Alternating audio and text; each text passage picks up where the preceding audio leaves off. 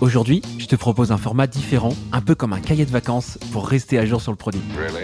Cet épisode est un échange enregistré au printemps dernier avec Axel Soria, l'hôte du podcast Product Squad.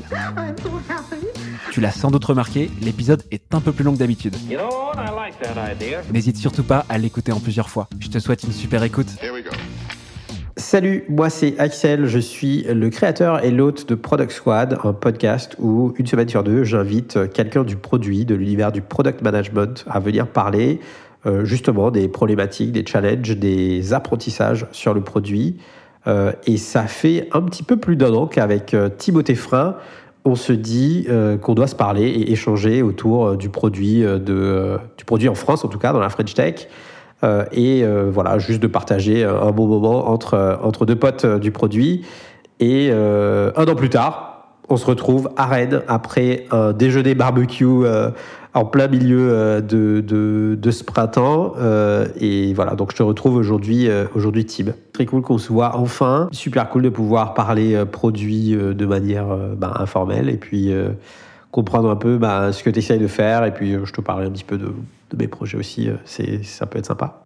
Merci Axel pour l'introduction. Effectivement, on voulait parler de nos initiatives respectives juste après le déjeuner. Moi, je m'appelle Timothée. Ça fait un an que je crée du contenu pour essayer d'aider les entrepreneurs et les product managers à faire de meilleurs produits. Et je fais ça au travers de deux initiatives, une newsletter qui s'appelle Product Inbox et un podcast qui s'appelle Clé de voûte. Et comme Axel et moi, on a ce point commun de faire du contenu, on s'est dit que ce serait intéressant de se réunir juste après un déjeuner pour pouvoir discuter un peu de produits.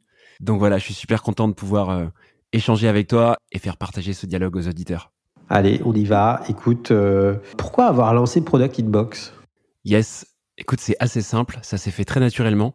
Moi, mon job principal, c'est d'accompagner et de financer des startups. Pour être un peu plus concret que ça, j'ai participé à la création d'une agence bancaire dédiée aux startups, au sein d'une banque donc. Et donc, dans cette agence, on finance des startups qu'on rencontre la plupart du temps à la création et qu'on arrête de suivre quand elles ont passé le stade de la seconde levée de fonds. Beaucoup d'entrepreneurs, quoi. Exactement. Beaucoup d'entrepreneurs avec un focus très tech. On a beaucoup de boîtes d'ingénieurs qui créent de la technologie, donc ils vont passer quelques temps à faire de la recherche et développement. Et tu vois, quand on a lancé cette cellule, forcément, on s'est posé nous aussi plein de questions.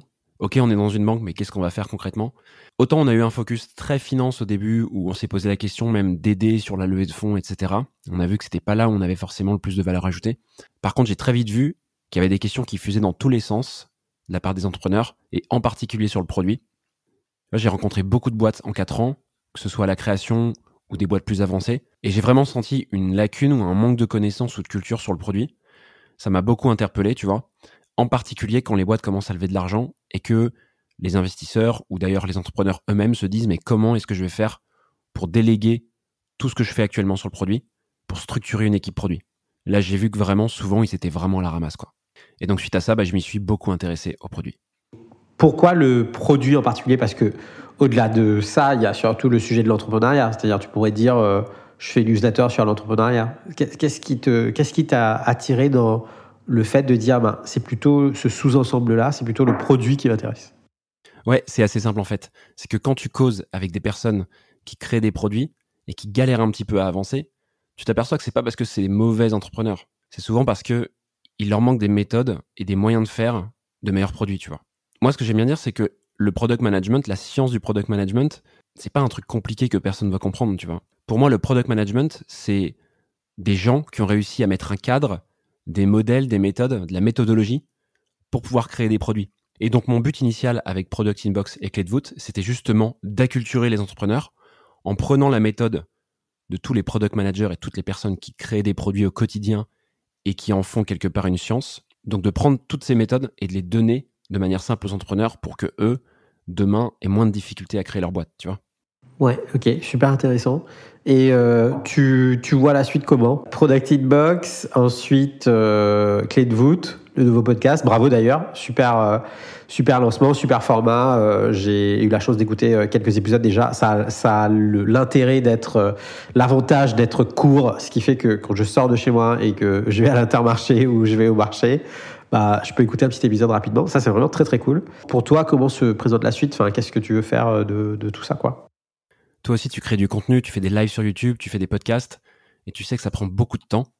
Aujourd'hui, j'en suis à un point où heureusement que le Covid a été là pendant un an. Ça m'a permis de me dégager du temps pour pouvoir faire tout ça. Et donc j'ai la chance de pouvoir me dégager du temps parce que j'ai pas de grosses contraintes personnelles. Maintenant. Attention, tu es en train de faire un appel euh, c'est pour un site de dating là. Tu es, en train de dire que tu es célibataire et que s'il y a des gens intéressés, ils doivent te contacter, c'est ça? Non, mais j'ai fait Product Inbox pour ça, Axel. euh, voilà, donc euh, moi du coup, j'ai une vraie volonté de continuer à bosser sur cet écosystème. Je trouve que il y a un truc génial dans cet écosystème, c'est que les gens sont ultra curieux, sont super sympas, c'est super facile de leur parler. Et donc là, je suis en train, en ce moment même, de mettre en place des process pour essayer de voir où je pourrais apporter ma petite pierre à l'édifice afin de peut-être passer à plein temps sur le sujet, quoi. Ouais, non, c'est très cool. Effectivement, c'est, enfin, c'est hyper chronophage, hein, ça demande du temps, un investissement personnel de, de faire ça, surtout quand c'est. Euh, euh, certaines personnes diront il n'y a pas de vrai altruisme. Euh, ok, d'accord. Mais en tout cas, tant que ça paye pas les factures, bah tu le fais gratuitement, quoi. Donc merci pour ce que tu fais. Et puis, je pense qu'il faut, faut aussi, je pense, être lucide et se rendre compte que ben, tout ça, ça demande beaucoup d'efforts et que bah, au bout d'un moment, tu essayes de trouver, c'est un peu normal que tu essayes de trouver un moyen de monétiser. quoi. Ouais, tout à fait. Et puis je pense que quelque part, le fait de dire à un moment, il faut que j'en vive, ça te permet de continuer à produire du contenu de qualité, tu vois. Parce que je crois assez peu au fait que des gens continuent à faire ce genre d'initiative à titre perso, en mode pro bono, avec l'implication que ça demande sur le long terme, tu vois. Parce que tu vois, la question, c'est qu'est-ce que tu fais demain quand tu reprends une vie sociale, que les restos ouvrent, etc. Est-ce que tu vas continuer à t'enfermer à faire des montages tous les jours, tu vois? Moi, c'est le resto chez moi tous les jours, hein, t'inquiète. non, mais voilà, tu vois, c'est une vraie question à se poser. Est-ce que euh, tu vas rester seul chez toi le soir à faire des podcasts? Euh, Moi, à titre personnel, un épisode, ça me prend entre 10 et 15 heures de montage. Alors, ça tend à baisser parce qu'avec la pratique, tu prends de moins en moins de temps, mais tu pourras pas faire un montage d'un épisode en une heure, c'est impossible. Donc la solution, c'est de déléguer éventuellement, mais pour ça, il faut gagner un peu d'argent. Et donc, qui dit gagner un peu d'argent dit, bah, il faut en vivre à un moment, tu vois. Donc voilà, c'est une vraie question que je me pose en ce moment, et c'est aussi pour ça que je suis en train de réfléchir à la suite euh, avec ce que je t'ai dit euh, précédemment, quoi. Moi, je voulais faire transition sur ce que tu fais, Axel. On entend un petit peu parler de ta boîte qui s'appelle Panache, mais on ne sait pas vraiment ce que c'est et ce que tu y fais. Alors, sans faire de page de pub, évidemment, tu peux nous parler un peu de ce que c'est? C'est plutôt simple, en fait. Quand je suis parti à Londres il y a six ans euh, pour aller bosser, euh, euh, pour aller vivre là-bas avec ma femme, bah, je n'avais pas vraiment réfléchi l'après. Et puis on savait pas combien de temps on allait rester. donc du coup, bah, j'ai fait plein de jobs en produit à Londres. Et puis j'ai eu l'occasion, la chance, l'opportunité de bosser dans des super boîtes, sur des super postes et d'apprendre de, gens absolument phénoménaux. Et ensuite, pré-Covid, avec ma femme, on décide de rentrer en France. Euh, rien à voir avec le Covid, donc juste rentrer parce que ça faisait cinq ans qu'on était à Londres, on voulait euh, euh, vivre autre chose et puis commencer une famille. Et tout de suite vient la question de, de la transition professionnelle. Est-ce que je vais chercher un job? Est-ce que je monte une boîte? Enfin, qu'est-ce que je vais faire? Et avec un ami, Clément, que je connais depuis bientôt 8-9 ans, euh, on s'était toujours dit que bah, le jour où je rentrerai, à Rennes, bah, on essaiera de, faire un truc ensemble. Euh, dans le produit, puisque Clément, il a, euh, il a un profil plutôt UX. On est assez complémentaires. il est très, très habile et très à l'aise sur toute la partie recherche utilisateur, etc. Et, et, du coup, avant de rentrer à Rennes, donc en avril de l'année dernière, en avril 2020, J'appelle Clément, je lui dis euh, Je t'appelle pour te dire qu'on va rentrer euh, à Rennes cet été. Euh, et je veux savoir est-ce qu'il y a du taf? Est-ce qu'il y a du taf en France dans le produit? Clément me dit Non, mais mec, il y a trop de taf en France dans le produit, c'est un truc de ouf. Je lui dis Mais t'es sûr? En plus, c'est le Covid, donc tu sais pas trop comment le marché va. Tu sais pas si le marché va être là en septembre, parce que c'est la première fois que le monde entier vit le Covid. Tu vois, il y a un an, on n'avait pas de recul. Euh, et du coup, je dis, mais t'es sûr il va y avoir du job? Parce que Clément était freelance et il avait toujours des jobs. Et Clément n'a jamais bossé en entreprise. Il a toujours été entrepreneur. Et du coup, euh, bah, je lui fais confiance, puisque lui, c'est son mode, c'est son modus operandi. Donc, je dis, bah, ça, euh, ça doit forcément fonctionner s'il le voit comme ça. Et on commence à réfléchir à la forme que peut prendre notre association, comment on va monter la boîte, etc. Et, euh, et je lui dis, ben, moi, je veux bien commencer. Donc, moi, j'ai démissionné de mon ancien job en juillet.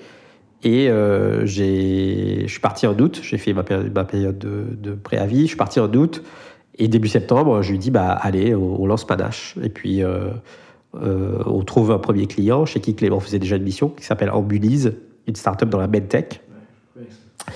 Et, euh, et là, on, on, les aide sur plein de choses. On a fait plein de trucs, du produit, du recrutement de, de, product manager. On a, on a, essayé de faire tout ce qu'on pouvait faire pour cette boîte. Euh, et en fait, on a surtout fait une très grosse mission de discovery euh, avec 41 d'entretiens euh, dans 30 établissements de santé en France, publics et privés, avec des directeurs généraux d'établissements, des médecins, des, infirmières, des directrices de soins, des cadres de pôle, en plein milieu du Covid. Nous, au départ, on s'est dit, jamais les gens vont prendre le temps de nous parler. Ils ont d'autres choses à faire. C'est le Covid, c'est la crise. Tu vois, c'est compliqué pour eux. Euh, surtout que c'est du personnel de première ligne. Euh, et, en fait, les gens nous ont donné de leur temps parce que déjà, ils avaient besoin de parler euh, de ce qu'ils étaient en train de vivre, et aussi parce que ils sentaient que nous, on voulait bosser sur un sujet qui allait les aider sur le long terme. Et là, et Clément et moi, on s'est dit de tout ce qu'on a fait jusqu'ici, c'est ce truc-là qu'on a le, le, plus apprécié. Et du coup, on s'est dit, ben, tu sais quoi, on va se spécialiser sur la product discovery, en sachant que moi, dans mes trois dernières années à Londres, je me suis focalisé euh, et je me suis plutôt, je suis plutôt monté en compétence sur ces sujets-là, qui euh, notamment commencé avec euh, quand j'étais à la Barclays, je me suis fait former à Jobs to be done, et et, et là j'ai eu un intérêt très fort pour l'UX et j'ai commencé à lire autour de la user research, comment ça se fait, comment tu fais ça bien, etc. Et au Royaume-Uni, il y a déjà un changement des postes de product manager qui sont beaucoup plus orientés sur la discovery que sur la delivery. Euh, et du coup, je me suis dit, on, a discuté avec les mois, on s'est dit, tu sais quoi, on va se focaliser sur la discovery parce que c'est ça qu'on aime bien faire déjà. Euh, c'est là pour nous où il y a le plus de valeur pour les entreprises et c'est le sujet qui est le moins bien maîtrisé en entreprise. Donc on s'est dit, euh, bah, on va faire ça. Et Panache, c'est ça. Panache, c'est une boîte qui euh, accompagne des entreprises, qu'elles soient des startups, des scale-up, des grands comptes, sur leurs besoins en product discovery euh, et sur leurs besoins de construire peut-être une équipe en interne pour faire la recherche. Comment tu comment tu apprends à tes product managers de faire, à faire de la recherche, comment tu les empower dans la recherche, etc. Donc on accompagne vraiment les entreprises à mettre en place cette logique de qu'on peut appeler continuous discovery en anglais.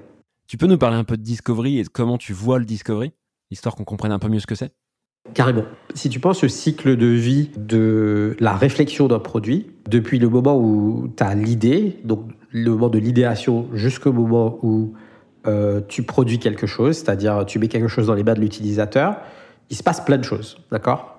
Et euh, il y a un modèle qui est très souvent utilisé dans le produit qui s'appelle le modèle du double diamant, euh, qui dit en gros, dans le produit, il y a deux grandes phases. Et dans ces deux grandes phases, il y a deux autres phases. Donc en fait, peux, tu peux voir ça en quatre étapes. Donc dans la première phase, c'est une phase qui s'intéresse à ce qu'on appelle le problem space. Donc c'est là où tu vas essayer de comprendre le problème auquel fait face ton utilisateur dans sa granularité. Et il y a deux sous-étapes. Il y a une, étape d'empathie. Donc tu essayes de vraiment comprendre, avec Timothée, il a ce challenge-là, qu'est-ce qu'il est en train de vivre, c'est quoi ses émotions, dans quel état il est, euh, c'est quoi son struggle, euh, quel est son contexte, comment il évolue, etc. Et après, il y a une étape de synthèse. Essayes de, une fois que tu as appris de toutes ces personnes avec qui tu as été en contact, tu vas essayer de synthétiser et de, distiller l'essence de cette problématique-là. C'est quoi ce truc que les gens sont en train de vivre aujourd'hui? Une fois que tu as fait cette première étape, ça te donne des opportunités. Une fois que tu as ces opportunités, tu vas aller dans le deuxième diamant, donc cette deuxième phase, euh, qui est ce qu'on appelle le solution space. Et dans cette deuxième phase, il y a deux sous-étapes. Il y a une étape de validation et une étape de décision. Donc dans l'étape de validation, tu vas essayer de comprendre euh, et de valider est-ce que les opportunités que tu as identifiées, c'est des choses qui vont adresser les problématiques vraiment, qui vont créer de la valeur pour les trucs que tu avais identifiés dans la première phase. Et une fois que tu as cette preuve ou cette assurance, bah, tu vas dire, bah, OK, maintenant je sais, du coup je peux décider et dire, c'est ça qu'on va construire. Et dans le monde du produit et dans le monde de l'entreprise, la grande majorité des entreprises zappent le premier diamant complètement. C'est-à-dire, il y a quelqu'un dans la boîte qui dit, je pense que, il faudrait faire ça. Et puisque cette personne-là, peut-être des fois, elle a le mandat pour euh, décider, eh ben, les gens euh, construisent euh, quelque chose sans avoir la preuve ou, même la conviction des fois. Hein. Des fois, y a, ça s'est fait sans conviction que ce truc-là va fonctionner. Mais ce qu'il ce qu'il faut comprendre aussi en entreprise, c'est que tu vois, on est tous, on est tous busy, tout le monde est occupé. Enfin, en tout cas, dans notre cercle, souvent dans les startups ou même des scale-up, c'est des environnements très busy, où il y a beaucoup d'activités. Et c'est des environnements où peu de gens trouvent le temps de remettre en question des choses. Parce qu'il y a une culture de l'output. Il faut produire. Et en fait, souvent, tu produis des choses qui n'ont aucun impact pour tes utilisateurs. Donc nous, ce qu'on dit, c'est que plutôt que d'investir tout cet effort dans la production de choses que tu, tu ne sais pas potentiellement si ça va impacter ton utilisateur ou pas, ben, prends un peu de temps, investis ce temps-là dans la connaissance client, dans la connaissance utilisateur, ça va faire plusieurs choses. Ça va faire que tu vas augmenter le niveau de connaissance euh, client chez tes employés. Donc ça, ça veut dire quoi? Ça veut dire que tu vas pouvoir fidéliser la, prise de décision dans ta boîte d'un point de vue euh, euh, démocratisation de la connaissance client. Ça, c'est hyper important parce que, je te donne un exemple hyper simple. Nous, on discute avec plein de boîtes et quand on leur dit c'est quand la dernière fois que vous avez parlé à un client, ben, souvent la réponse c'est il y a, y a, plus d'un mois. Mais le product manager ou la product manager, elle prend des décisions tous les jours. Donc, comment tu peux prendre des décisions tous les jours en sachant que la dernière fois que tu as parlé à un client ou un utilisateur, un prospect ou quelqu'un qui a churné, c'était il y a plus d'un mois. Ça veut dire que l'information que tu as pour faire cette prise de décision-là, elle n'est pas fidèle. Elle n'est pas d'un certain niveau de fidélité. Donc nous, ce qu'on dit, c'est que, en tout cas, c'est ce dans quoi on croit, c'est que pour créer un produit qui a de la valeur et de l'impact, il faut que ça soit un produit qui soit ancré dans la preuve. Et la preuve, c'est la connaissance client. C'est ce que, c'est pas ce que te demande ton client. Attention. Alors ça, c'est là où tout se passe. Il y a plein de boîtes qui disent aussi, ah ben si si, on a compris ce truc-là. Euh, on demande aux clients ce dont ils ont besoin. Et s'il y a quelque chose qui est très clair euh, dans l'industrie, il y a assez de recul pour dire ça aujourd'hui, c'est qu'un client, un prospect, euh, une personne qui a churné ne sait pas verbaliser de quoi il, ou elle a besoin. C'est très connu. Notre rôle, c'est de faire de l'observation, de faire de l'entretien, d'aller rentrer dans le, workflow de la personne pour comprendre ben, où est-ce que ça coince, quelles sont les problématiques. Et toute la valeur, elle est là. Les utilisateurs vous mentent, c'est à vous de les observer. C'est un peu le truc qu'on entend en ce moment. Hein. Ben ouais. Nous, on discute avec beaucoup de boîtes qui nous disent. Euh, on pose souvent la question de. Euh, à des clients ou des prospects, comment vous savez que ce que vous avez sur votre roadmap, c'est les bonnes choses à avoir sur votre roadmap? Et souvent, dans la réponse, c'est des demandes clients. Et en fait, quand tu es une boîte qui est en train de disrupter une industrie, c'est-à-dire que tu es un nouveau, et tu arrives dans une industrie qui est vieille de 30, 40 ans, où il y a des outils depuis très longtemps, et que tu arrives en tant que euh, tech native euh, qui va disrupter, et ben souvent le premier truc que tu fais, c'est de répliquer tous les outils que les gens ont déjà, mais en plus sexy, plus beau, plus rapide, plus simple, etc. Un exemple de ça, c'est euh, toute la révolution qu'il y a dans des outils de, resource, de resource planning. Tous les ERP, maintenant tu as toute une génération de, d'ERP SaaS. mais le premier truc de, dans la roadmap de ces ERP SaaS, c'est qu'ils reproduisent tous les trucs qui existent dans les outils qui sont vieux de 20-30 ans. Et quand tu fais ça, tu ne, prends, tu ne te donnes pas la chance d'innover dans le sens où, puisque le modèle de pensée est ancré dans un truc qui est vieux de, de 20-30 ans, bah, personne s'est arrêté et s'est posé la question de dire bah, peut-être il y a une façon différente de faire la chose. Et pour moi, l'innovation, elle est vraiment, l'innovation disruptive en tout cas, elle est vraiment là. Elle n'est pas de dire on va arriver on va tout faire en plus simple, plus beau. Si ça marche, ça génère des sous, on, voit, on le voit très bien. Un exemple de ça, c'est une boîte comme Casper qui vend des matelas, qui est un exemple que moi j'adore. L'industrie du matelas, c'est une industrie, euh, enfin, il vient comme le monde. Et euh, il y a Philippe Krim un jour qui dit euh, bah, Moi je débarque et je vais repenser tout le processus d'achat du matelas et le simplifier pour les utilisateurs vidéo. Et le mec prend, en 5 ans, il prend 2 à 3% du, marché du matelas. Moi, j'adore ces produits parce que c'est des entrepreneurs qui réinventent pas du tout la poudre voir qu'ils reprennent exactement le même produit. Il y a plein de boîtes comme Casper, il y a aussi Kipli par exemple, KIPLI, que vous pouvez aller voir. Les chiffres sont juste démentiels. Ils vendent du matelas. hein. Il y a aussi des boîtes comme Teddy Bear, comme Emma.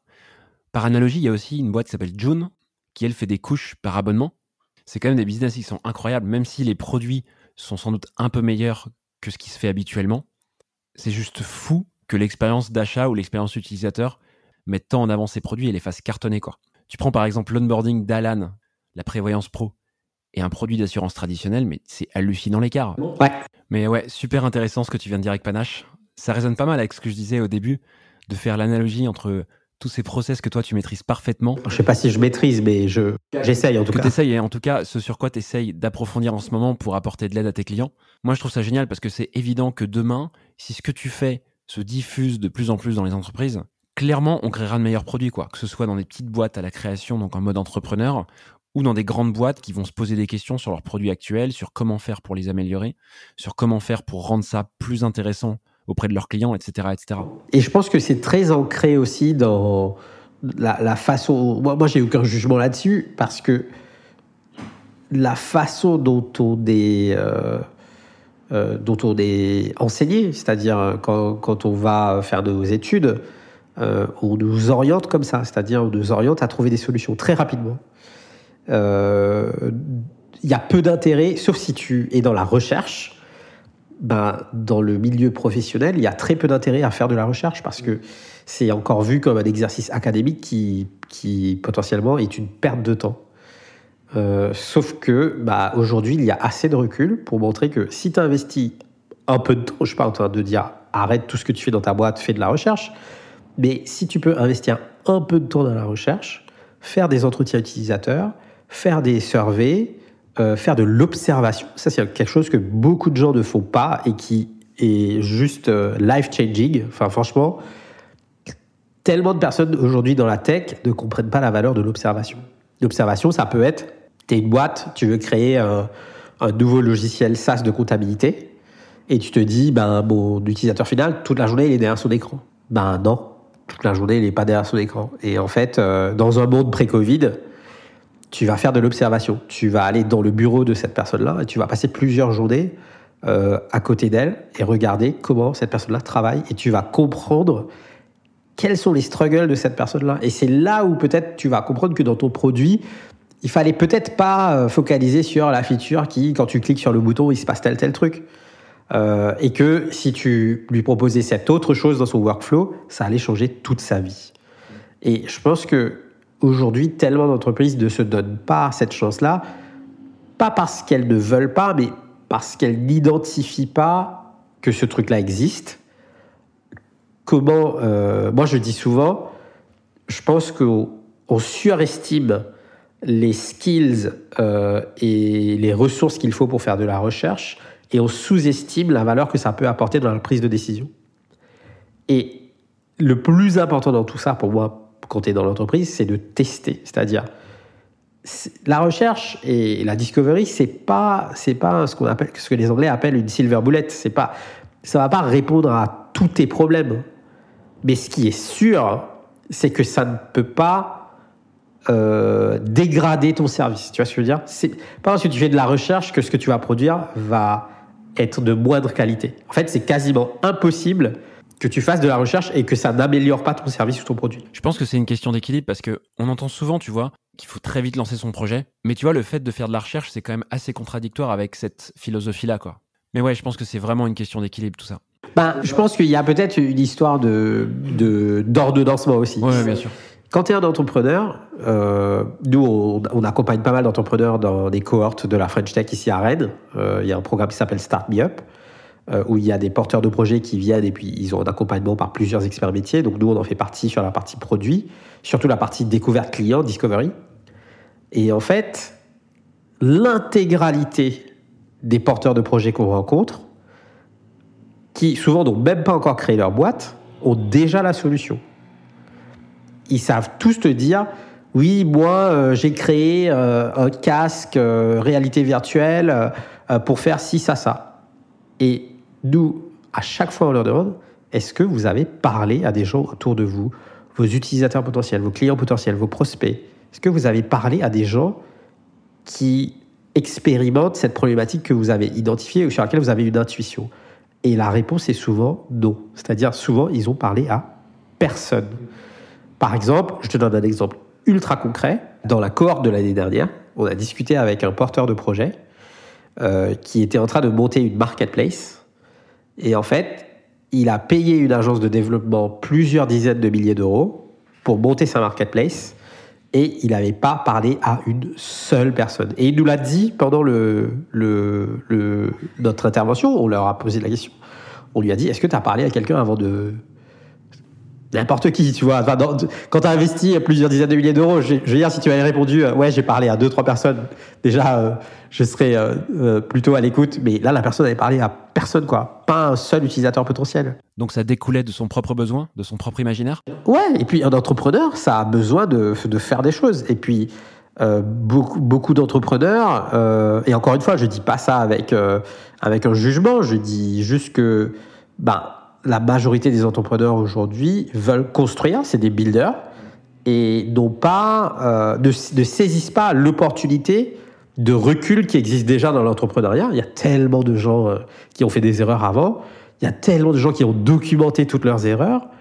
Et en fait, c'est juste des gens qui ont soif de construire, de faire des choses. Et ça arrive aussi à des moments de vie.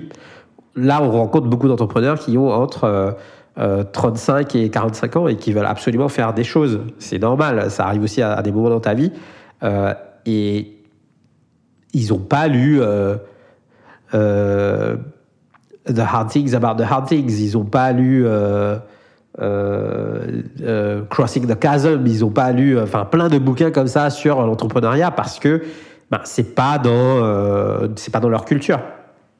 Après, des fois, on a des très bonnes surprises. Des fois, on a des personnes qui ne sont pas du tout de l'univers de la tech ou de l'entrepreneuriat, mais qui ont beaucoup de, bon sens, de, de, lucidité, et qui, depuis le début de leur projet, font tout presque en co-création avec des utilisateurs ou des clients. Et on est là en mode, ouais, mais c'est génial, genre presque on n'a rien à leur apprendre, ces gens-là, tu vois. Euh, on leur dit, continuez ce que vous faites, c'est très bien. Euh, mais voilà, donc tout ça pour dire que les entrepreneurs, ils veulent lancer des trucs, ils veulent faire plein de choses. Mais en fait, la discovery, c'est aussi une façon de dérisquer euh, tes, décisions et, tes choix. Parce que ton plus gros asset quand tu es un entrepreneur, c'est ton temps. C'est même pas l'argent, c'est ton temps. Euh, on dit toujours que quand tu as une idée, il y a à peu près 7 personnes dans le monde qui ont exactement la même idée de toi, exactement au même moment. Donc, il y a aussi une idée de time to market. À bout d'un moment, il faut y aller avec ton idée. Et ce qui peut t'aider, c'est de faire cette discovery pour justement comprendre elle est où la valeur, elle est où la problématique à résoudre, il est où le besoin, pour que plutôt que tu ailles tester 10 trucs, ben, tu t'investis dans un truc. Tout à l'heure, tu as fait un petit raccourci sur les logiciels comptables. Tu parlais de Pennyline, peut-être? Non, je, je, prenais juste cet exemple-là parce que j'ai vu qu'il y avait plein de trucs qui étaient en train de se lancer euh, dans ce domaine-là, mais dans plein d'autres domaines. Dans, euh, je parle de la compta, mais c'est vrai pour les SIRH, euh, c'est vrai pour euh, tous les logiciels de, de, resource planning, donc tous les ERP dont je parlais tout à l'heure. C'est vrai de euh, pas mal de logiciels dans l'hôtellerie. Enfin, il y a plein d'industries qui sont en train de se faire disrupter. C'est vrai pour le domaine légal, par exemple. Donc, euh, des domaines où pendant des années et des années, il y a eu zéro disruption digitale.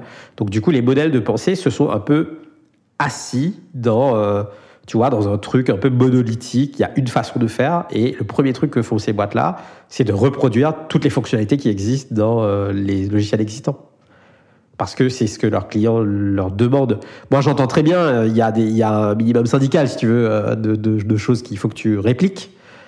Mais si tu ne prends pas le temps d'aller comprendre en quoi tu peux vraiment être innovant, et eh ben la valeur, la barrière à l'entrée déjà dans ton domaine, et puis la valeur que ta boîte va vraiment créer, je pense qu'elle va être, euh, va être érodée quoi, au bout d'un certain moment. Parce que tu disais tout à l'heure que l'observation était importante. Alors, en période de Covid, laisse tomber l'observation. Mais euh, pour connaître un petit peu cette boîte qui s'appelle Penny Lane, c'est assez incroyable ce qu'ils ont fait de ce point de vue-là. Cette boîte, elle a été créée en embauchant des experts comptables. Donc en fait, il faut imaginer qu'au quotidien, ils se sont définis comme experts comptables, alors que c'est elle-même une solution qui demain pourrait être vendue aux experts comptables c'est un leurs axes de business qui est pas 100% de leur chiffre d'affaires, mais ils ont construit cette solution avec des experts comptables en interne de la boîte pendant le Covid. Donc du coup, tu vois, le produit, il se construit sur des relations externes non physiques, puisque la boîte s'est essentiellement construite pendant le Covid. Et ils ont aussi cette ressource qui sont les experts comptables en interne, qui leur permettent d'itérer sur le produit, tu vois, directement avec leurs ressources, quoi. Et c'est vraiment une boîte du Covid, tu vois. Ils se sont littéralement construits pendant le Covid. Ils ont embauché, je crois, quasiment 80 personnes en un an depuis la création. C'est vraiment la preuve qu'il y a plein de manières de faire pour itérer avec des utilisateurs, qui soient externes ou internes. Bon, clairement, la solution interne, ça coûte cher. Faut embaucher pour pouvoir itérer. C'est pas la solution la moins chère. On aurait pu penser à des freelances ou à d'autres manières de faire. Bien sûr, mais euh, don't take my word for it. En gros, euh, regarde, euh, on a fait un, premier épisode d'un autre podcast qui s'appelle Product Stories que j'ai fait avec Raphaël Grieco, coucou Raph d'ailleurs si tu écoutes ce podcast, où on reçoit Jean de la Roche-Beauchard qui quand même investit en moyenne dans deux startups par semaine. Et Jean dit, il a parlé à un entrepreneur et l'entrepreneur disait, ben, j'ai du mal à comprendre la réalité de de ces personnes pour lesquelles je suis, j'essaye de, résoudre ce problème. Et le mec, il est parti six mois faire le job des personnes qu'il était supposé aider. Il est parti faire leur job, c'est-à-dire il a trouvé un job, il a fait le job, et au bout de six mois, il est revenu, il a dit je suis prêt à construire le produit maintenant parce que j'ai expérimenté, j'ai fait moi-même l'expérience. En plus, il s'était construit le réseau euh, dans ce métier-là, etc. Et c'est juste pour te donner euh, une, idée de jusqu'où tu peux aller pour vraiment aller au cœur du problème. Et, et c'est comme ça que tu fais du produit. C'est en, ayant une expertise sur la problématique que tu essaies de résoudre. Et moi, je dis toujours, et ça c'est un grand point, je pense, sur, le, sur lequel une majorité de, de gens se trompent, si tu pars du principe que toi qui es en train de construire le produit dans ta boîte, le product manager, l'équipe produit, que toi tu es l'expert, tu as tout perdu. L'expert, c'est la personne qui est en train de vivre la problématique que tu essayes de résoudre. Donc l'expertise, elle n'est pas dans ta boîte, elle est en dehors de ta boîte. Et tant que tu n'as pas compris ça, je pense que ça, ça c'est handicapant dans le produit. Tu as des grands exemples là-dessus, hein. forcément, je vais prendre les réussites. Airbnb a fait ça à ses débuts. Hein. Je crois que les fondateurs ont passé des mois à dormir chez l'habitant. Ben, ils ont mis des matelas gonflables dans leur euh, chambre d'amis. Et, et, le nom Airbnb vient du fait que vient du fait que les personnes qui venaient dormir chez l'habitant emportaient un matelas gonflable et à la fin, quand l'appli commençait à bien fonctionner, ils se posaient encore des questions, les fondateurs, pourquoi les gens prenaient des matelas gonflables avec eux, alors qu'il y avait des matelas en dur chez l'habitant, quoi. Bref, l'exemple est assez parlant. Et moi, moi, le truc qui me surprend le, tu le truc qui me surprend le plus, c'est la capacité à arriver dans une boîte qui est déjà revenu generating. Donc la boîte, euh, elle produit de l'argent. Je dis pas qu'elle est rentable, mais elle rentre des sous. Euh, la boîte a plusieurs employés, ça tourne, il y a un produit, il y a des utilisateurs qui payent. Et tu arrives et tu leur dis, vous savez quoi, on va faire ce truc fou qui est, on va juste aller parler à des gens. Et là, tu vas parler à des gens et tu reviens avec eux.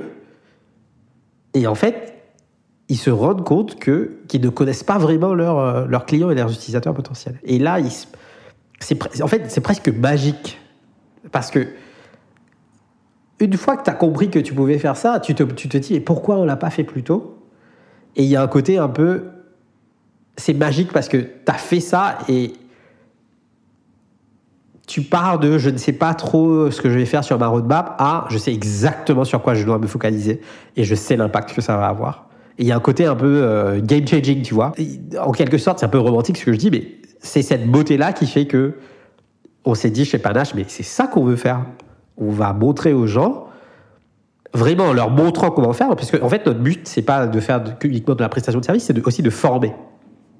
Donc, on va venir montrer, euh, et je dis ça avec beaucoup d'humilité, parce qu'on n'est pas, euh, on, n'est pas des masters, euh, on est des gens qui essayent des choses. Tu sais, souvent, les, quand tu as une boîte de service, des gens t'embauchent en se disant Ouais, mais ces gens-là, ils ont les réponses. Mais nous, on n'a pas les réponses. on est là pour trouver les réponses avec vous.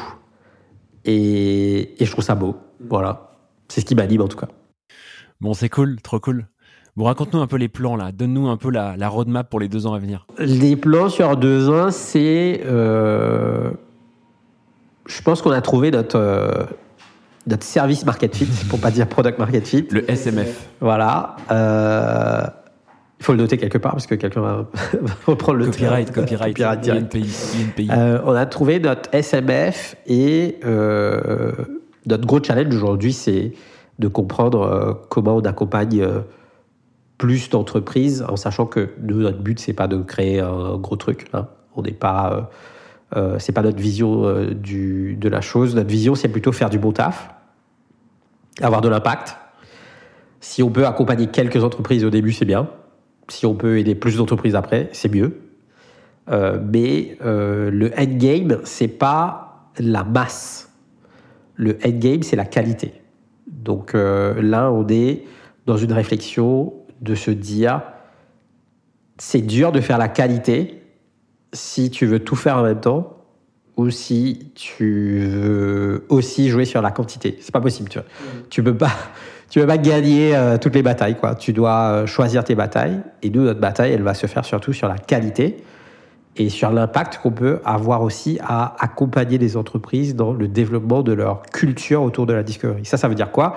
Ça veut dire, tu es une boîte aujourd'hui, tu as compris qu'il y avait quelque chose à faire sur cette histoire de discovery, tu acceptes de te faire accompagner, donc tu acceptes que tu aies besoin d'aide qui viennent de l'extérieur, soit tu recrutes des gens, soit tu fais appel à des boîtes comme nous, et on vient et on co-construit avec toi cette nouvelle manière de faire. Nous, on n'est pas, on va pas débarquer dans ta boîte en te disant, euh, oulala, euh, mais il faut appliquer telle méthode off the shelf, euh, déjà pas pré-packagé. Euh, non, c'est pas ça.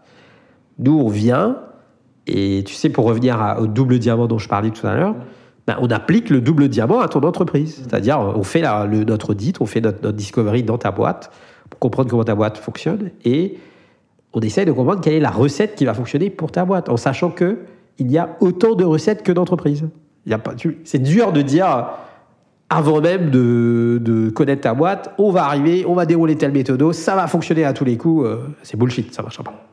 Un truc qui m'a vachement aidé dans ma réflexion personnelle de me dire, euh, elle est où la valeur? Parce que tu sais, quand tu es product manager, tu as, 15 000 casquettes, tu peux faire plein de trucs. Et j'ai essayé de comprendre à un moment, mais où est-ce qu'il faut se focaliser? Et en fait, j'ai compris en lisant, entre autres, euh, trois bouquins, où allait être la valeur pour moi. Donc j'ai lu Competing Against Luck de Clayton Christensen, que tout le monde connaît. Euh, enfin, qui en tout cas est un bouquin euh, hyper connu dans le, monde de, la tech, de l'innovation, du management, qui m'a ouvert les yeux sur euh, qu'est-ce qui fait que ta boîte est innovante. C'est un peu, un mot un peu galvaudé aujourd'hui, mais ça veut quand même dire quelque chose. Ça, c'est le premier truc.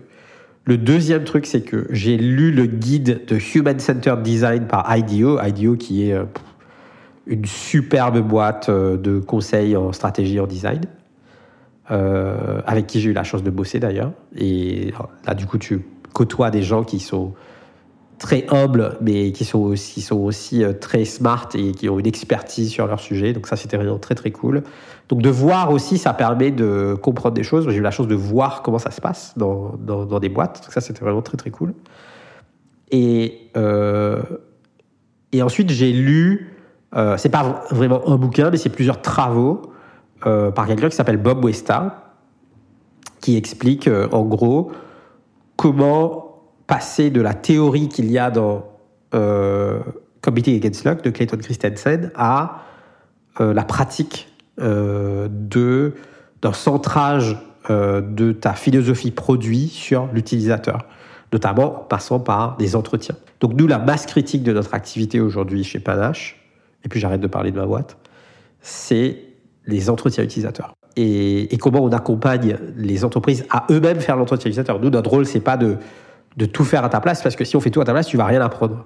Notre rôle, c'est de faire avec toi, pour que tu comprennes, pour que tu vois, pour que tu expérimentes et que tu internalises la compétence. Parce que notre idée, c'est que c'est qu'une boîte qu'on accompagne, in fine, au bout d'un moment, elle soit autonome.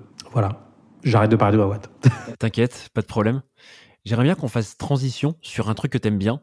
Enfin, que t'aimes bien, c'est un faible mot, je pense. Alors, c'est un sujet qui concerne tout le monde, mais dont tout le monde n'est pas forcément au fait.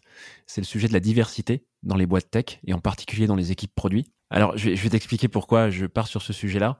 Euh, on en a discuté en off tout à l'heure euh, avant d'enregistrer et on s'est dit que ce serait cool d'en parler. Tout comme toi, moi aussi, je, fais le constat euh, de d'un truc un peu compliqué sur ce sujet de diversité. Depuis que j'ai commencé à faire ces petites initiatives de newsletter et de podcast, et en particulier sur le podcast, bah, je contacte des gens, je contacte des hommes et des femmes. Et ce que je vois, c'est qu'il y a un vrai syndrome de l'imposteur chez les gens en général, que ce soit des hommes et des femmes. Mais ce syndrome, il est encore plus fort chez les femmes. C'est assez remarquable, quoi. J'ai eu pas mal de commentaires d'auditeurs qui me disaient essaie d'inviter plus de femmes sur le podcast. Il y a quand même beaucoup d'hommes. Donc, tu vois, j'ai vraiment essayé, moi, d'inviter plus de femmes, d'en contacter même plus que des hommes. Et ce qui est assez gênant, c'est que je reçois un refus quasiment systématique de la part des femmes qui soit vont me dire ouvertement écoute, moi, je pense que je suis pas légitime ou j'ai pas assez d'expérience pour venir parler sur ton podcast, ou juste qui vont me donner un argument autre, comme on les connaît tous, j'ai pas le temps, etc., etc. Je sais que tu as observé ce même sujet. Euh, je sais également que tu as réussi à maintenir une parité sur ton podcast, ce qui est assez fort compte tenu de la difficulté que j'ai moi à le faire. Donc bravo pour ça. Tu as été remercié d'ailleurs, je crois, en live sur un des épisodes. bah, je, dois aussi remercier d'autres personnes. Euh, je dois remercier euh, Rémi Guyot, euh, qui est absolument formidable et qui m'a envoyé des, qui m'a recommandé et qui m'a envoyé des femmes complètement inspirantes qu'on a pu entendre sur le podcast. Je pense par exemple à, à Alix Boulnois de chez Accor. Et je dois remercier Audrey Pedro, euh, avec qui, euh, enfin, qui pour moi était une super belle rencontre, avec qui il a eu un fit euh, juste magique, et qui m'envoie régulièrement aussi des, profils, des, des recommandations de femmes dans le produit qui sont absolument formidables. Et, et si j'avais pas des personnes comme ça, je pense que je serais exactement dans la même situation que toi. C'est-à-dire, moi, en rentrant de Londres, je connaissais pas très bien l'écosystème et j'étais là en mode, mais attends, déjà, tous les gens que je connais sur LinkedIn, c'est des mecs. Euh, comment je vais faire pour trouver des femmes? Donc, euh, le problème que tu, auquel tu fais face aujourd'hui, c'est un problème que je connais bien. Le vrai challenge pour moi, c'est un challenge systémique, c'est-à-dire, c'est pas un challenge qu'on va résoudre demain, parce que c'est un challenge de société, et c'est un challenge qui est systémique parce que il y a plein de choses qui entrent en jeu dans ce truc-là. Il y a le recrutement, euh, il y a l'identification, c'est-à-dire est-ce que toi, quand tu es jeune qui finit tes études, est-ce que tu t'identifies dans certains rôles? Si tu t'identifies pas à certains rôles, ben, tu vas pas le, nécessairement prendre ces trajectoires-là. Euh, et la culture d'entreprise. Euh, moi, en rentrant du Royaume-Uni, j'ai pris une très très grosse claque en rentrant en France. je donne souvent cet exemple-là. C'était encore, c'était en juin dernier, à l'époque où on pouvait aller boire des verres en terrasse. Je sais pas si tu te souviens. Je me souviens pas. voilà. Pas non plus. Euh, amnésie totale. J'envoie un message à une copine et je lui dis, euh, on se voit, on se voit au bar à 18 h euh, c'est à Rennes, hein. à Rennes à 18 h euh, tu, tu bosses plus. C'est la qualité de vie bretonne. Et elle me dit, euh, ah mais non mais moi j'ai fini mais je peux pas venir là. Je lui dis pourquoi? Elle dit mais c'est hyper mal vu de partir à 18h dans ma boîte. Je lui dis, mais, tu, attends, tu parles de quoi? Je lui dis, t'as fini? Elle me dit, oui, j'ai fini. Je lui dis, mais, qu'est-ce que tu fais? Mais viens Elle dit, non, je peux pas, c'est hyper mal vu.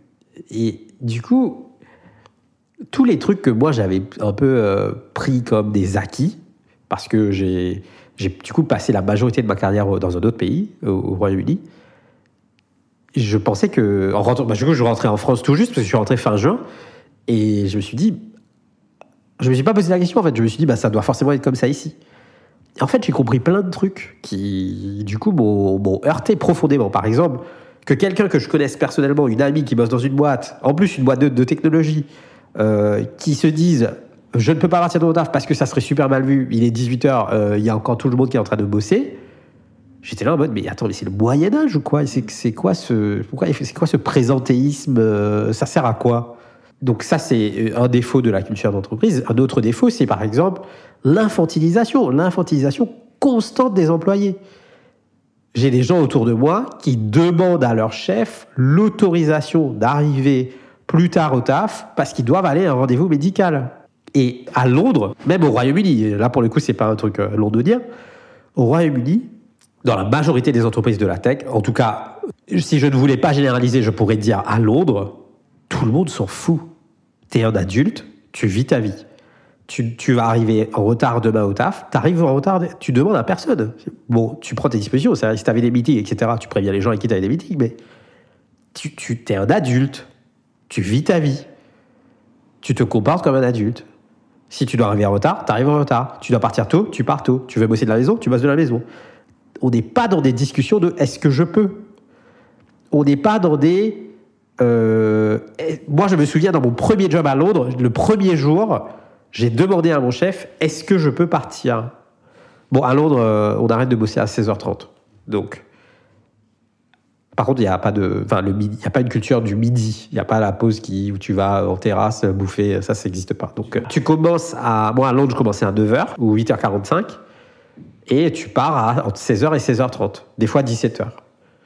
Euh, mais Londres, c'est une très très grosse ville et tu as des gens qui mettent une heure et demie, deux heures pour rentrer chez eux. Donc, c'est aussi pour ça que les gens rentrent tôt. Et puis, c'est une culture où tu manges tôt, c'est une culture où euh, les restos ferment tôt, les pubs ferment tôt. Heureusement que les pubs ferment tôt d'ailleurs. Euh, et, et, ensuite, derrière, les gens ont une soirée, donc c'est plutôt cool. Tout ça pour dire que, oui, ce premier jour dans mon nouveau taf, je dis à mon chef, je vois les gens qui commencent à partir à 4 heures. Je regarde ma montre, je dis à mon chef, euh, je peux partir? Il me dit, mais tu fais ce que tu veux.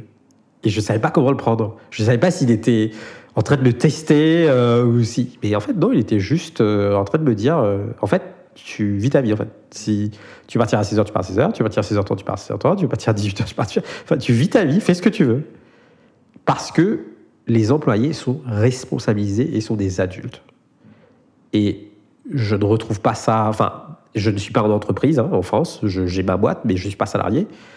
Mais je vois bien autour de moi, de par mes potes, et puis même toi, qui confirme des trucs que je dis, c'est pas le cas dans la majorité des entreprises en France encore. Et du coup, là, il y, a du, y, y a du travail à faire. Donc ça, déjà, la culture d'entreprise, euh, le fait d'infantiliser les gens, euh, et aussi, euh, enfin, beaucoup, beaucoup d'autres choses. Sur la diversité, par exemple, moi, il y a un truc qui me touche particulièrement, c'est qu'aujourd'hui, on est dans une situation où une femme doit se poser la question, à un moment de sa vie, de se dire est-ce que je vais plutôt avoir des enfants ou je veux accéder à ce poste à responsabilité? Genre, elle peut pas avoir, peut pas faire les deux. Moi, ça, ça me, fait halluciner. Quand j'ai commencé mon poste à la Barclays, je m'en souviens très bien, le jour où j'ai commencé mon poste, le même jour, il y a une nana qui reprenait son poste et qui revenait de congé maternité.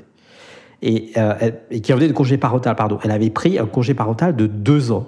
Elle revient, elle était dans le, produit, donc c'était euh, un head of, une head of product. Euh, donc on, on, était un peu dans la même cohorte, mais elle, elle revenait, elle était déjà employée de la Barclays. Et elle reprend son poste après deux ans et elle a une promotion directe. C'est-à-dire, elle reprend son poste le même jour que moi et elle passe de Head of Product à Director of Product. Après deux ans d'absence pour s'occuper de ses enfants. Donc, il y a des entreprises qui ont compris des trucs, tu vois. Donc, c'est possible. J'ai vu des choses, par exemple, au Royaume-Uni, le, régulateur euh, financier a obligé toutes les entreprises à publier leurs salaires pour qu'on puisse, qu'on puisse identifier les gaps entre les salaires des hommes et des femmes et pour que ce gap-là puisse être réduit d'année en année avec potentiellement des amendes si les gaps ne sont pas réduits parce que les entreprises doivent s'engager. L'année où les rapports sont sortis, on a réalisé dans le monde de la banque que pour les mêmes jobs, exactement les mêmes responsabilités. Tu avais des gens qui gagnaient 30 à 40% de moins, des femmes qui gagnaient 30 à 40% de moins que, que, des hommes. Même poste, même niveau d'expertise, même niveau d'ancienneté. 30 à 40% de différence de salaire. Et c'est pour ça que je dis le, le, le problème de la diversité, d'ailleurs c'est pas seulement diversité, c'est aussi diversité et inclusion, c'est un problème systémique qu'on ne changera pas demain. Par contre, il y a assez de recul et d'études aujourd'hui qui montrent que d'avoir des femmes dans l'entreprise à, la parité, voire d'avoir plus de femmes, et surtout d'avoir des femmes dans le leadership de l'entreprise, ça a un impact positif sur la performance financière de ta boîte. Donc, oublions tous les débats, regardons le truc presque sous, le prisme scientifique et financier.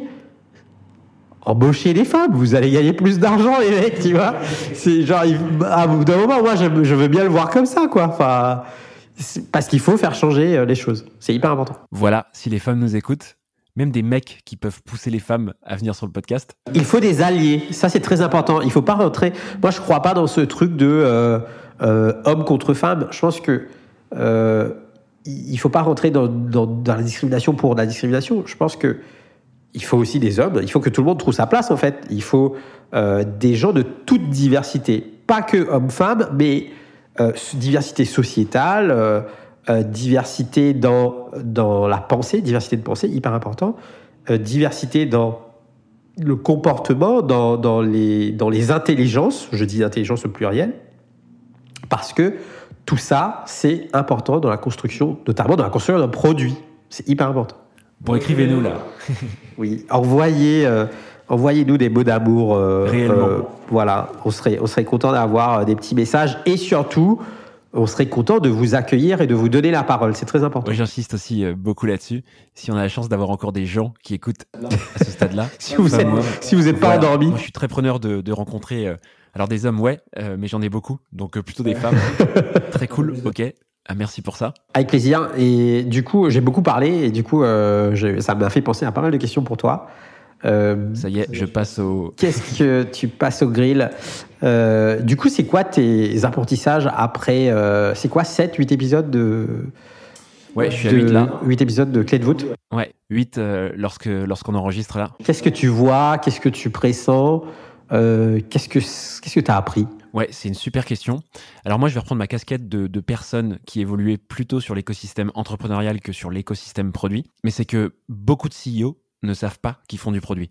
Ou alors n'assument pas, ou alors ne veulent pas assumer qu'ils font du produit. Pour illustrer ça, je vais donner des exemples assez simples.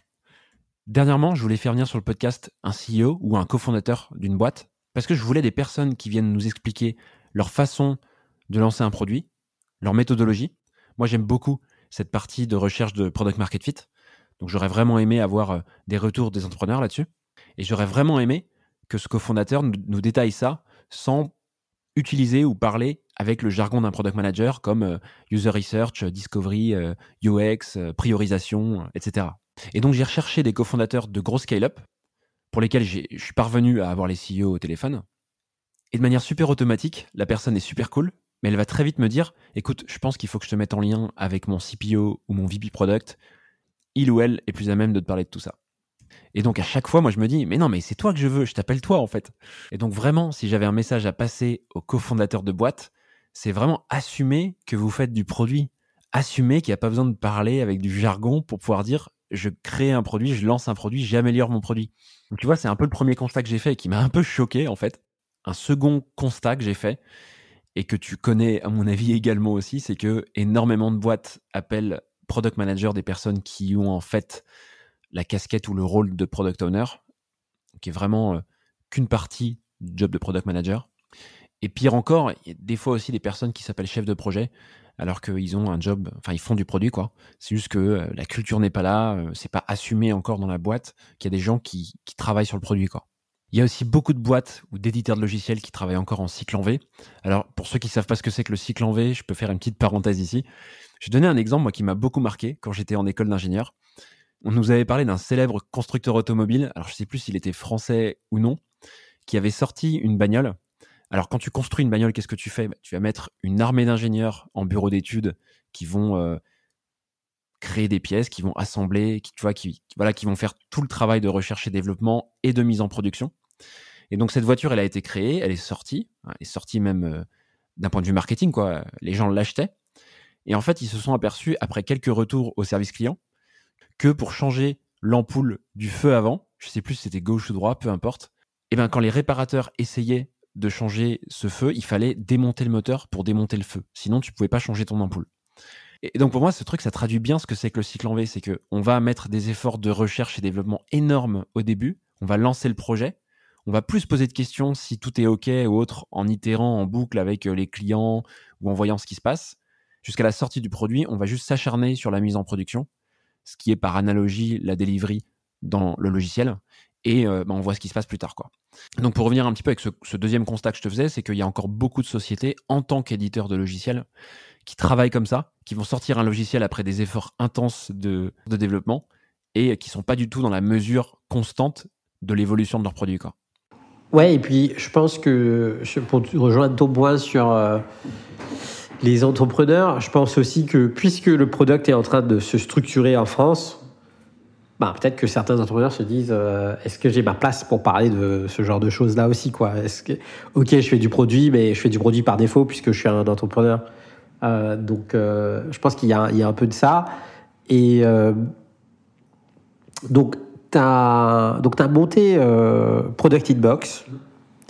tu as combien d'abonnés aujourd'hui? Là, quand on se parle, je dois être aux alentours de 2800 abonnés. Top, vraiment top. Bah, bravo.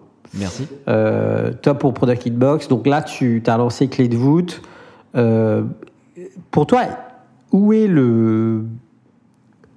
Dans, dans, ton audience, en tout cas, où est-ce que tu ressens le besoin? Les, gens, ils cherchent quoi? Les auditeurs, ils cherchent quoi? C'est un super point. J'ai mené ma petite enquête récemment en lançant deux sondages, un sur Product Inbox et un sur Clé de voûte.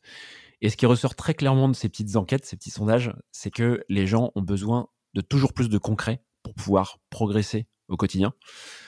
Le, mot qui, ressort beaucoup, c'est que ces gens-là, ils sont en recherche d'études de cas et de retours d'expérience, tu vois. Ils veulent pas forcément des frameworks à appliquer, mais ils veulent des choses concrètes dans lesquelles ils peuvent se projeter et qu'ils ou elles peuvent réutiliser dans leur propre boîte, sur leurs propres produits, tu vois. On en revient un peu à ce qu'on disait, Axel, c'est que je pense que le métier est encore un peu théorique. Il y a beaucoup de frameworks, beaucoup d'acronymes, les jobs to be done ou les choses comme ça. Mais en vrai, il y a quand même plein de gens qui comprennent rien à ce qu'on raconte, quoi. Bon, petite parenthèse ici pour les jobs to be done, je vous conseille évidemment la vidéo de Monsieur Christensen. Euh, vous tapez euh, Milkshake euh, Jobs to be done sur YouTube, c'est vraiment rigolo. Et pour le coup, hyper intéressant. Donc ouais, pour fermer la parenthèse, il y, y, a encore beaucoup de théories et il est temps justement qu'on rende ça un peu plus pratique pour que de plus en plus de personnes comprennent ça au-delà des PM. Et donc voilà, ce retour est systématique sur, euh, sur les deux audiences que, que j'ai avec euh, Product Inbox euh, et Clé de voûte. Et j'aimerais bien ton, ton retour là-dessus, d'ailleurs, parce que je sais que le format de ton podcast est un peu différent, il est plus long que le mien. Tu me dis si je me trompe, mais j'ai aussi l'impression que sur ton podcast, tu fais venir des profils qui ont beaucoup d'expérience, qui ont un vrai recul sur les choses, sur la culture, sur l'organisation, sur des concepts qui sont déjà testés maintes et maintes fois. Et donc peut-être que toi, tu n'as pas les mêmes retours que moi. Si, en fait, j'ai exactement les mêmes retours. Je vais t'expliquer. Euh, merci déjà pour, euh, pour cet aperçu de, de, en tout cas de, la connaissance que tu as pu euh, avoir en, parlant aux auditeurs. Ben, moi, j'ai fait un petit peu le, le même boulot de Discovery sur le podcast. Et en fait, déjà, le podcast au départ, c'est un moyen pour moi de rencontrer des gens euh, et aussi d'aller chercher certaines personnes, surtout pour parler de, soft skills, parce que pour moi c'est ça qui fait euh, un beau ou un mauvais PM, ou une bonne ou une mauvaise PM, c'est surtout les soft skills, pas les hard skills, parce que, en tout cas, je pense que n'importe qui peut apprendre les hard skills, c'est pas le problème. Euh, et j'ai compris que dans la masse critique, en fait, la masse critique de l'audience de Product Squad, c'est des juniors. Donc, c'est pas une distribution normale. Il y a plein de juniors. Il y a un peu de mid-level senior et il y a un petit peu plus de euh, leaders parce que, puisque j'invite pas mal de leaders, il y a pas mal de leaders qui écoutent le podcast. Dans cette masse critique de juniors, ils et elles me disent Product Squad, ça coche la case inspiration. C'est-à-dire, c'est vachement bien d'entendre parler un Rémi Guyot, une Lucie Buisson, euh, une Alix Boulnois, qui parle du produit, pardon, de manière très inspirante. Euh, et ça te donne envie de faire ce job-là. D'ailleurs, j'ai des retours réguliers. Les gens m'écrivent sur LinkedIn pour me dire j'ai écouté euh, tel podcast, ça me donne envie de faire 20 000 trucs, tu vois. Donc ça, c'est plutôt cool. Par contre, les gens, ces mêmes personnes-là, donc de, de, cette masse critique de juniors, me disent on n'a pas besoin d'entendre 18 invités à la suite nous dire qu'il faut lire Marty Kagan. Hmm. Genre, au bout d'un moment, on a compris quoi. Par contre, ce dont on a besoin, c'est pouvoir s'approprier la méthodologie, les process, la pratique, le workflow de ce métier-là et de pouvoir euh, améliorer notre pratique de ce métier-là à travers des choses concrètes et actionnables. Donc je pense que toi, c'est ce que tu apportes avec Clé de voûte. Et c'est ce qui, moi, m'a poussé à faire Product Toolbox tous les vendredis matins. Parce que les juniors, euh, ils ont besoin de Product Toolbox beaucoup plus que de Product Squad. Mm. Euh, que de Product Squad, le podcast d'ailleurs, parce que Product Toolbox, c'est aussi Product Squad. Euh, et du coup, voilà, tout ça pour dire, je partage exactement le même constat. Après, mon format, il est un peu différent dans le sens où c'est un format long, comme tu disais, et où on parle de beaucoup de choses et on parle beaucoup de culture. Donc, c'est quoi le, la culture produit, la culture produit dans l'entreprise? Euh, On parle de des sujets euh, plutôt macro et on parle aussi pas mal de euh, de traits de caractère. Par exemple, on va parler de l'humilité. Genre, si tu veux faire du product management, il va falloir bosser ce truc qui s'appelle l'humilité.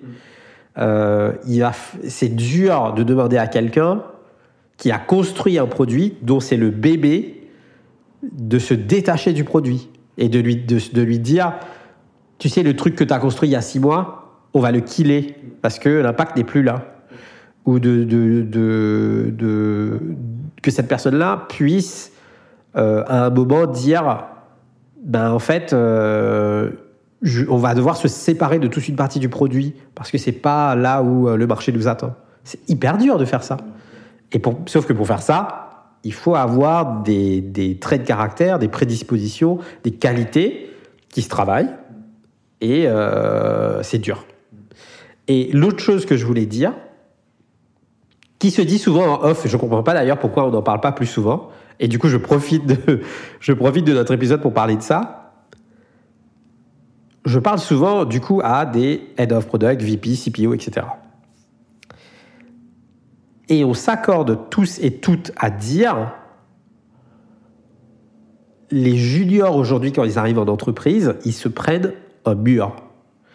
Pourquoi? Parce qu'en regardant le job de product manager dès de l'extérieur, c'est shiny. Il y a toute une hype autour du, métier de product manager. C'est sexy. Genre, on a l'impression que tout le monde s'arrache ce job-là. Et, qu'est-ce qu'ils font les juniors? Ils sont très scolaires, ils sont très méthodiques. Ils vont lire tous les bouquins sur le product management. Ils vont en ligne et ils vont faire, euh, ils vont faire plein de choses. Déjà, ils montrent beaucoup de bonne volonté. Sauf que personne leur dit la réalité de ce métier-là. Et je trouve ça un peu choquant. Personne ne leur dit que c'est un métier. On est d'accord pour dire que c'est le plus beau métier du monde, il n'y a pas de souci là-dessus. Mais personne ne leur dit que c'est un métier qui est dur.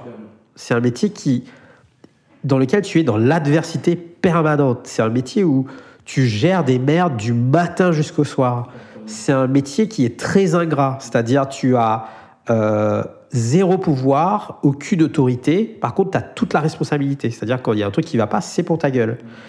Personne leur, personne leur dit ça. Et du coup, ils arrivent et ils pensent que ils pensent qu'ils vont arriver. souvent, ils ont l'impression qu'ils vont arriver et ils vont décider. En fait, c'est beaucoup de juniors font ce job-là parce que dans product manager, il y a manager. Et euh, il y a tellement eu ce discours de euh, je suis le CEO du produit, voilà, que euh, bah, ils pensent qu'ils vont débarquer, et ils vont dire bah, vas-y dans l'appli on va faire un chat, on va faire ci, on va faire ça. Et ils font ça parce que ils veulent. C'est des builders beaucoup sur, surtout cette nouvelle génération qui est une génération beaucoup plus entrepreneuriale que nous, qui veut construire. Et je pense qu'il y a un défaut d'orientation et d'information. Il faut arriver à dire à ces personnes-là tu vas en chier. Désolé, mais c'est la réalité de ce truc-là. Après, euh, essaye de trouver la boîte qui va avoir la bonne culture pour te soutenir dans le fait que tu vas en chier. Je pense que c'est aussi différent d'une taille de boîte à l'autre. Quoi. Ouais, complètement. Ah bah, bien sûr. Quand tu arrives dans une grosse boîte, tu as, plein de, de soutien. C'est-à-dire, euh, moi, quand je suis arrivé à la Barclays, par exemple, j'avais 12 product managers il y a, un product manager qui s'occupait d'une page dans l'application mobile. Bon, c'est la page la plus importante, mais la homepage, mais il y a des, il y a, il y a l'échelle qui fait que il y a des, l'effort et le, l'effort et l'inconfort d'ailleurs est distribué et partagé sur plusieurs personnes. Donc, tu n'as pas besoin de porter toute cette charge-là. Euh, il y a des gens qui s'occupent de la data, qui sont spécialisés. Product data, product Voilà, exactement. Il y a des gens qui s'occupent de choses très particulières. Il y a un studio de design dans lequel il y a euh, peut-être six skill sets différents entre interaction designer, UX designer, UI designer, visual designer, etc. etc. Euh, donc, tu as, ça, tu as tout un système qui t'aide pour que toi, tu puisses te focaliser sur un truc précis. Quand tu es dans une startup, tu es un peu obligé de tout faire. Moi, le, gros conseil que je, donne que je donnerais aux, juniors, c'est de vraiment capitaliser sur leur force, quoi. Genre, trouver votre sweet spot, n'essayez pas, euh, c'est ce que dit euh, Clark Shine dans le dernier épisode de Product Squad, n'essayez pas absolument de devenir product manager. focalisez-vous sur votre, vos forces surtout, plus que vos faiblesses, parce que l'autre truc qu'on ne dit pas, c'est que on est dans une société qui est obsédée par les faiblesses des uns et des autres. Et ça, c'est catastrophique pour euh, la confiance en soi, euh, pour euh, la capacité à faire des choses. Donc, focalisez-vous plutôt sur le positif, sur vos forces, et c'est là où tout va se passer, je pense. Super intéressant. J'avais un autre point à te demander, un autre constat que j'ai fait suite à ta question. Je ne sais pas si tu partages ce constat également, mais je trouve que beaucoup de personnes devraient se connecter entre elles et parler pour progresser et avancer, parce qu'elles sont sur des produits équivalents ou des problématiques équivalentes à un instant donné. J'ai quand même croisé des personnes, je me suis dit, mais, mais toi, va causer avec lui ou elle, quoi. Vous êtes juste sur les sujets, mais identiques. Et si vous menez ça à deux, vous allez juste tout casser, quoi. Et moi, ce qui me surprend beaucoup, beaucoup sur cet écosystème, c'est que pour être PM, la qualité que tu dois avoir absolument, c'est la curiosité. La seconde, c'est l'empathie. D'ailleurs, j'ouvre une petite parenthèse, si t'es ni curieux ni empathique, ne fais pas product manager. Et donc je disais ça parce que c'est dingue que des gens qui sont curieux et empathiques ne se parlent pas, quoi. Moi, ça me choque. Je sais pas si toi tu fais ce constat-là ou pas. Je pense qu'il y a plusieurs choses là-dedans. Euh, s'il faut déconstruire le truc, euh, je pense qu'on est aussi dans un monde où il y a beaucoup de, beaucoup d'ego et beaucoup de fierté. Euh, moi, je retrouve ça en rentrant de Londres. Je, je me rends aussi compte que ta capacité à rentrer dans une conversation avec un inconnu, une inconnue, de manière non biaisée et, juste prendre tout ce qu'il y a à prendre, c'est c'est pas forcément plus simple en France. Je pense que c'est. Je compare encore une fois avec euh, mes cinq mes cinq six dernières années au Royaume-Uni. J'ai trouvé ça un petit peu plus compliqué, plus compliqué. Pas tellement pour moi, mais je sens une réserve de la personne en face parce que euh, il y a cette question de l'authenticité qui pour moi est une question hyper importante euh, parce qu'en fait c'est une charge mentale que de se dire à chaque fois que tu dois parler à un ou une inconnue dans un cercle, et encore, je trouve que dans le produit, les gens sont plutôt open. Euh, qu'est-ce qu'il me veut celui-là? Qu'est-ce qu'elle me veut celle-là? Genre, il y a, a comme disent les Anglais, euh, il y a, un agenda, tu vois. Cette personne, elle veut un truc, elle cherche un truc. Et du coup, tu te, es, un peu dans la méfiance. Ce qu'il faut partager, il faut pas partager. Donc après, ça dépend vachement des, personnalités des, uns et des autres. Moi, je suis pas comme ça. Euh, j'ai tendance à discuter, longtemps avec euh, euh, tout le monde. D'ailleurs, nous, ça fait je sais pas combien de calls qu'on a fait pour finalement se retrouver un an plus tard autour d'un repas et puis enregistrer ce podcast. C'est super cool. Mais moi, c'est pour ça que je fais ce métier-là. C'est parce que ça me permet de rencontrer des gens et que il y a un truc que j'ai compris, on va dire, dans mon tout premier poste de PM. C'était pour une boîte à Rennes qui s'appelle Advalo, qui, qui, est une boîte qui existe toujours d'ailleurs, qui a été fondée par un, ex-Google et un ex-Yahoo, et qui est une boîte qui fait du marketing positif avec une plateforme SaaS typique. Et euh, je suis le premier employé de cette boîte.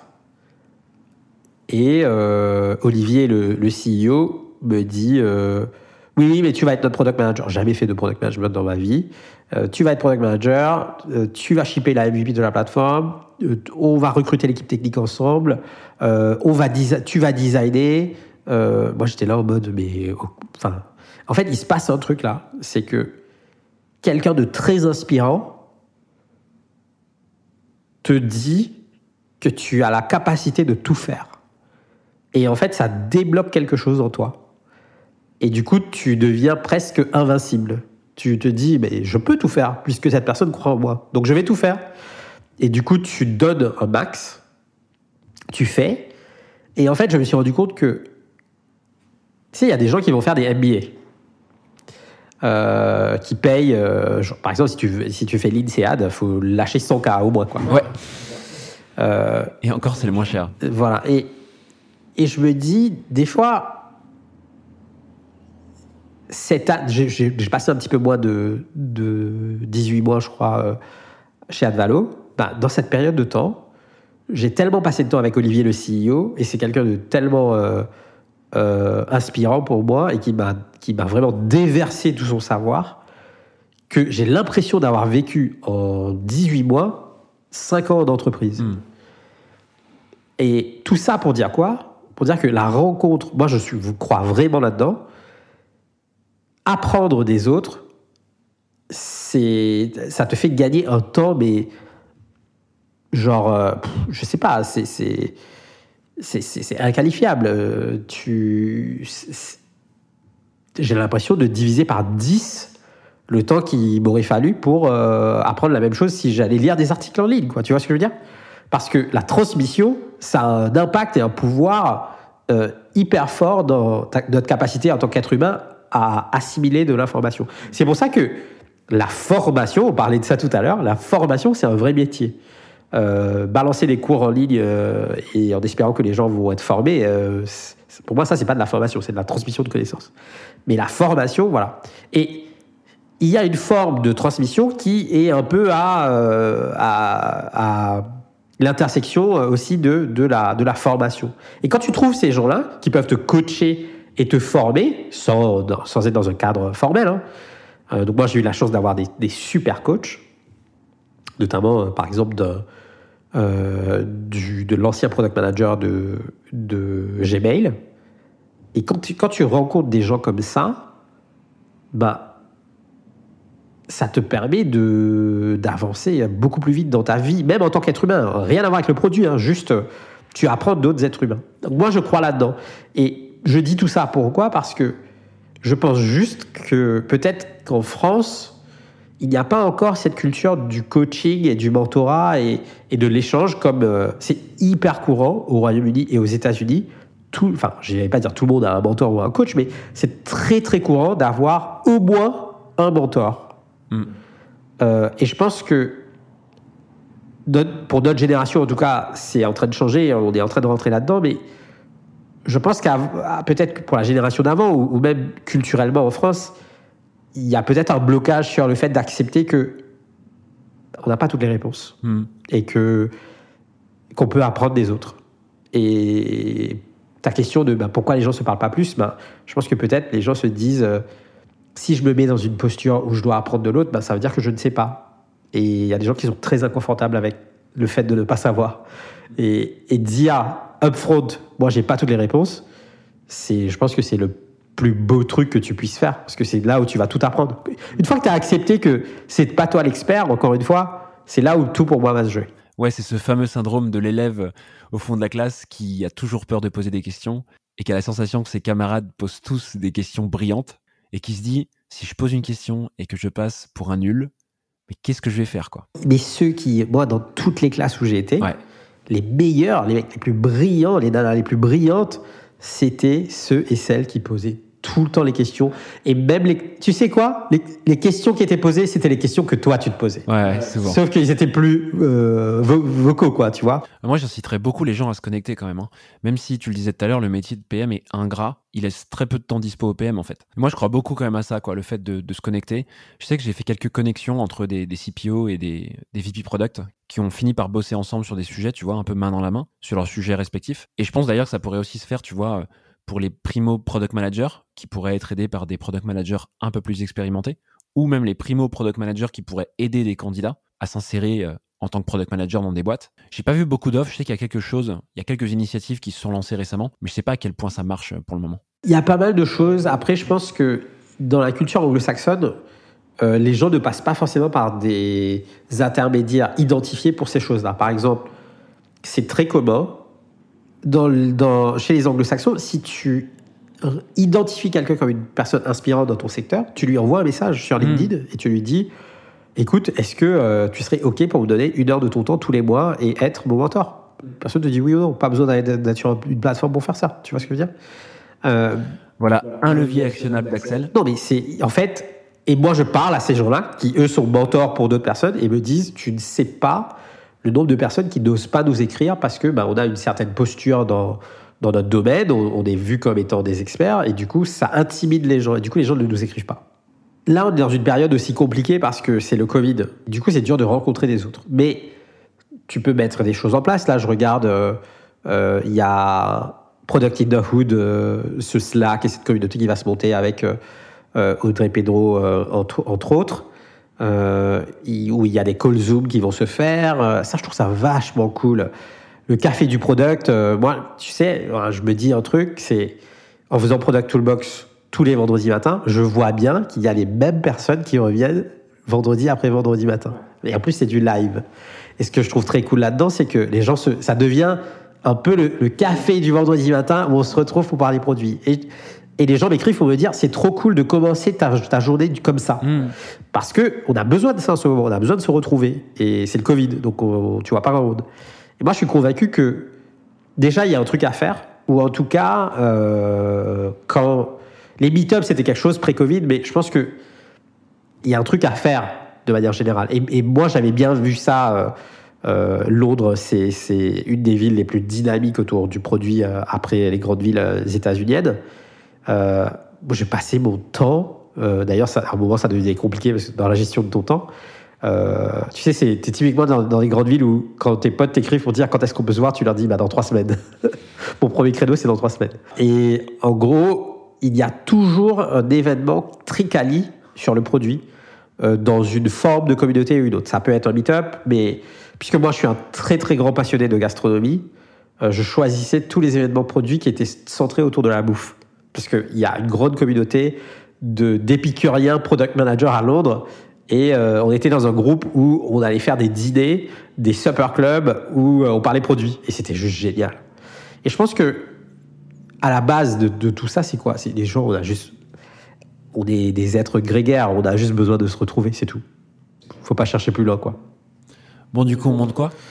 Bah, product coffee, euh, le café du produit, euh, ce que tu veux pour le branding. Et euh, je sais pas, c'est un truc où on se retrouve de manière informelle une fois par semaine pendant 20 minutes et on parle d'un truc. Enfin, genre, faut, faut pas. Tu sais, des fois, faut pas overthink les choses. Hein. C'est clair. Mm. Faut. Moi, j'ai 20 minutes à donner toutes les semaines pour faire un truc comme ça, mm. avec grand plaisir. Moi, j'ai un vrai sujet sur une appli euh, qui, euh, qui est discriminante. Bon, euh, Clubhouse, à la différence du produit, les marketeurs, eux, ont pas vraiment de problème à échanger et à partager. Tu vois, si tu vas sur Clubhouse, tu as beaucoup, beaucoup de salons avec pour thématique le marketing ou des sujets connexes. Alors, j'imagine bien que pour beaucoup, ils le font à titre opportuniste, peut-être plus que pour partager, pour être sympa, tu vois. Et donc Clubhouse, c'est un peu la vitrine de ça, c'est qu'il y a, y a beaucoup de salons sur le marketing, quoi. Et, tu vois, moi, sur mes critères à moi, sur Clubhouse, il y a très peu de choses sur le produit, hormis euh, aux US ou dans les pays anglo-saxons, où là, il y a des salons qui sont un peu développés. Mais en France, il y a vraiment rien, quoi. Mais tu vois, le truc, c'est que tu te dis, OK, bah, fais des salons américains. Sauf que il y a un truc qui est un peu embêtant, et c'est un peu un biais, c'est qu'il y a un écart de maturité entre l'écosystème du produit français et l'écosystème du produit américain. En fait, le problème d'aller sur des salons américains dédiés au produit et de s'inspirer que de contenu américain ou anglo-saxon, c'est pas fou parce que en fait l'écart de maturité est tel avec la France que tu vas pas pouvoir appliquer exactement les mêmes choses dans les boîtes en France. Quoi. Donc c'est pour ça que ce serait intéressant de faire des events franco-français, sans vouloir être chauvin, mais ça permettrait quand même de remettre tout le monde sur le même pied d'égalité et de s'inspirer des boîtes qui sont le plus en avance sur le produit pour aider des boîtes qui le sont moins, etc. etc. Donc voilà, tout ça pour dire que je trouve qu'il y a une absence terrible d'événements dédiés aux produits, alors que ce soit sur Clubhouse ou ailleurs, hein. il y a plein d'autres moyens de faire des events. Et s'il y a des gens qui sont motivés pour porter ces projets-là, pour nous aider, ou, tout simplement pour nous donner des idées, bah moi je suis preneur.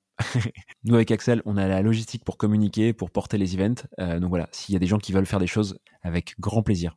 Tu as, touché un truc là qui est absolument pertinent. Tu parles de la, du niveau de maturité. Je pense qu'il y a un peu de jugement aussi. Ce qui fait que les gens ne se parlent pas, des fois, c'est qu'ils ont, peur, ils ont peur qu'en partageant leur pratique du métier, la personne en face dise Ah, euh, c'est comme ça que tu fais, toi? Ah bon? Ah bah, dans le produit, c'est pas comme ça qu'on fait. Hein. Et quand le niveau de maturité est relativement bas dans ta géographie, ben, il peut se passer un truc comme ça. Alors que dans le marketing, où il y a beaucoup plus de recul que le produit, euh, le marketing digital, j'entends, ben, il y a moins cette disparité de pratiques parce que tu vois, tellement, ça existe depuis euh, hyper longtemps. Euh, même si chez les États-Unis d'ailleurs, on te dira que le produit c'est une fonction du marketing et pas l'inverse. Mm.